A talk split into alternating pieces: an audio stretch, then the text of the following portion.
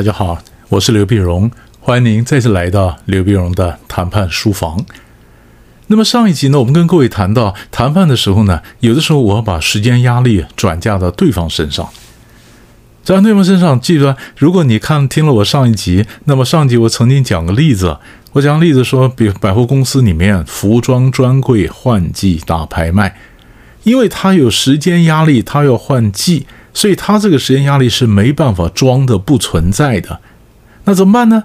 所以怎么办？他就把时间压力转嫁到客户身上，所以他可以讲说：“我换季大拍卖，他把这个拍卖变成五天的 sale，五天、四天、三天、两天、一天，然后呢，你看啊，最后一天赶快去，赶快去，赶快去，明明是他的压力变成你的压力，他就是成功把他的压力转嫁到你身上，对不对？好。”所以上次我讲完之后呢，当然也有同学就问了：那这招怎么破呢？啊，这招怎么破呢？我常常跟同学讲：你为什么要破呢？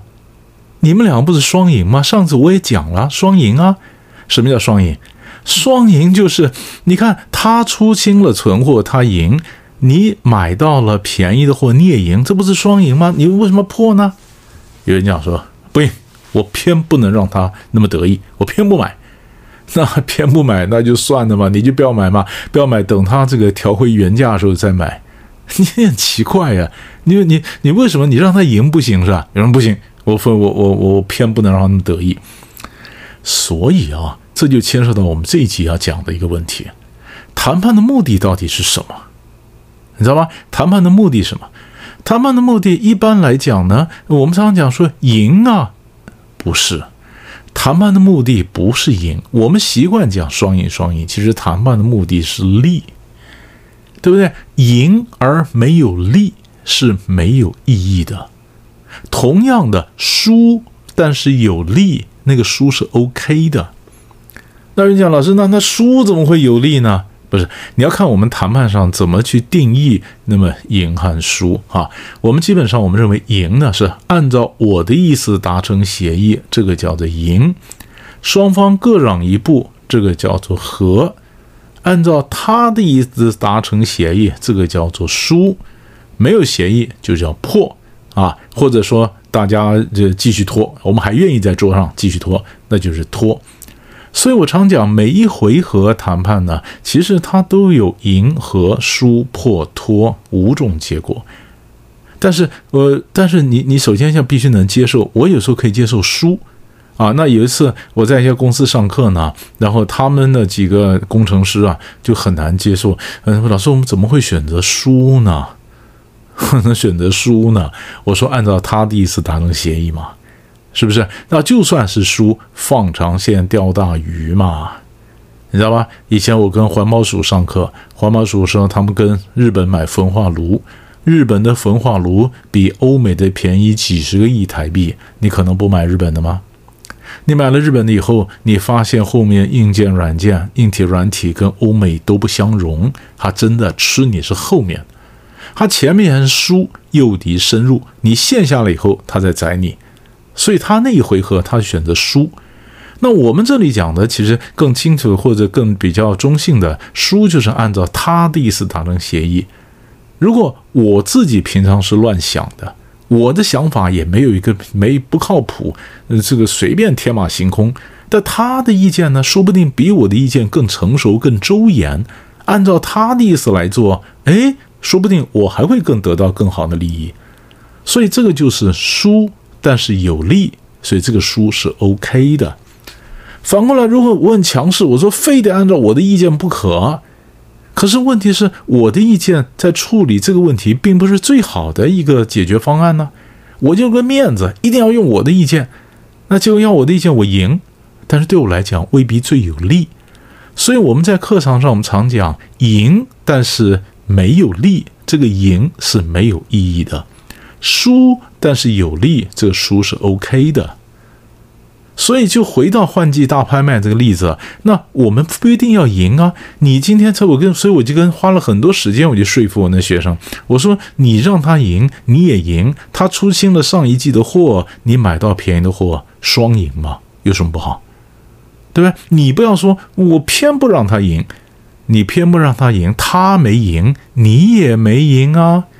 你偏不买，那以后调回原价以后，或下一季原价你再买，有折扣你不买，没折扣你才买是吗？你也不知道，你说老师我可以不买啊，是吧？那当然，那又回到另外一个 game 了。那你如果不买，他想卖你不买，那除非你不喜欢，那就算了，是不是？你本来就不喜欢嘛，所以谈判根本没发生。他是卖别人。你对对他来讲，你就叫做路人甲，谈判就没发生嘛。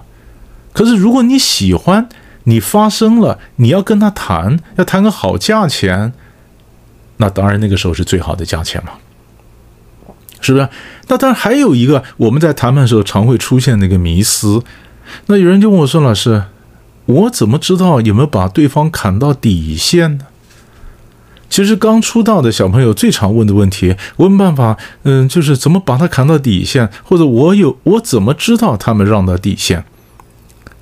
其实各位，你如果江湖闯荡久了，你谈判经验多了，你就会发现，我们真的是要把对方砍到底线吗？是吗？你看哈，我们延延续刚才换季大拍卖的例子，他可能那个服装刚像换季刚推出来是八折。然后过一阵子，它可能会降下来七折、六折、五折、四折、三折、二折都有可能。那我那我问你，你做个顾客，你会等到二折时候你才进场才才下手买吗？好，你可以你可以熬得了那么久，等得了那么久，忍得了那么久，二折才出手买吗？不一定吧。说不定你很早就进去了，因为你知道，等它到二折的时候，就没有什么好货留在市场上了，漂亮的衣服早就被剪光了，对不对？说不定七折的时候你就你就下手了，对不对？好，那你当你当它七折的时候你下手，你知不知道那个价格还可能下降？你知不知道那不是它的底线呢？你一定也猜得出来嘛。但是你为什么不等他的底线呢？因为先买先穿呐。因为我考虑，我喜欢我有个 party，我想买漂亮的衣服啊，先买先穿呐。只要我觉得今天这个七折的价钱是 OK 的，只要我觉得这性价比是 OK 的，我先买先穿嘛。我为什么要等到底线？不需要嘛？不需要嘛？是不是？所以我就拿这个例子就回答同学。你把它砍到底线，是吗？你真的砍到底线吗？不是吗？我们看到说，我们要找一个我觉得最自在、我觉得最舒服的一个价钱，我就进场了吗？不是吗？对不对？好，还有一种状况，还有一种状况就是，我们总觉得人是有底线，可是很多时候我们去买卖呀什么，我们以为有底线，其实我们没有底线。我们可能没有说什么底线。我举个例子，同样是百货公司，它今天周年庆，它打折，你进去买。那尤其女生有时候最难抗拒了。你告诉自己，今天我一定要克制，我就两千块。我两千块我进去，请问你们有几个人能够保证你出来一定是在守住底线呢？说不定你就看到一个很漂亮的。所以你想，你没有进来之前，你没有看到像你你让你心动的一些商品之前，你设的两千块的底线是没有意义的，没有意义的，对不对？说不定你就买了，你就买个五千的也有可能啊。买五千以后，你出来，你缩缩脖子，你伸伸伸舌头，你说不好意思啊，不好意思，呃，超过底线了，那明天开始省，明天开始省。那为什么你那个底线守不住呢？因为我们常常设的底线不是刻在石头上的，而是画在沙滩上的，所以守不住。也就是说，它不是真的底线。也那个女生，哎，我一个学生，他就跟我赌，他说我就是真的底线。我去百货公司买东西，我一不带信用卡，二不带手机，就不能刷卡，不能求救，我就两千块。结果呢？结果果然守住了两千块底线。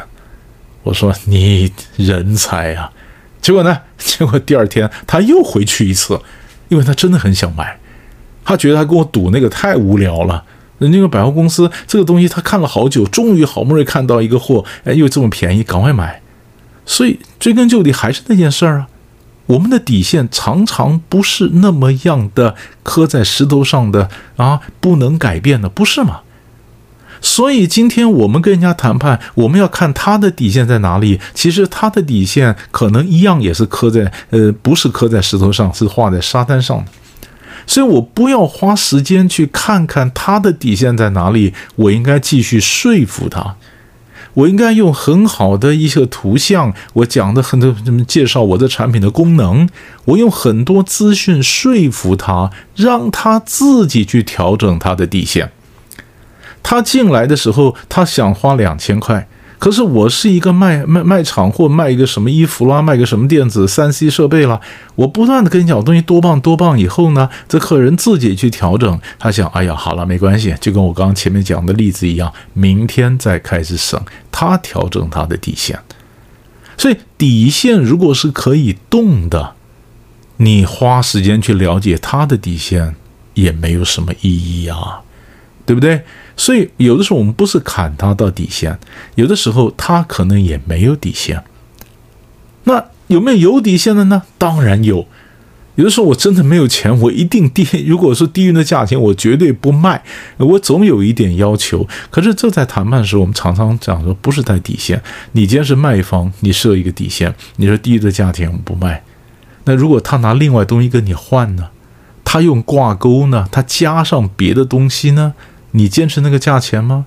你是算总数啊，是不是？你算总账，你不见得是坚持原来那个价钱，因为当他在桌上，他用了各种挂钩，丢了别的东西进到桌上的时候，你的整个考量就改变了。所以你完全用另外一个脑袋、另外一个思维来看我要不要接受，而不是说死守一个你没有上桌的时候你就先预设的底线，那个没有什么太大意义。是不是？所以这就是我们讲说，呃，我们谈判的时候，哎，有没有什么底线呢？啊，或者几个到底输赢啊？所以几个到底是赢了，是利了，是底线呢？这三个其实都是谈判很重要的观念。所以我们就用这一集跟各位去理清这几个观念，希望帮助你对谈判那么有更深刻的了解。我们下集再见。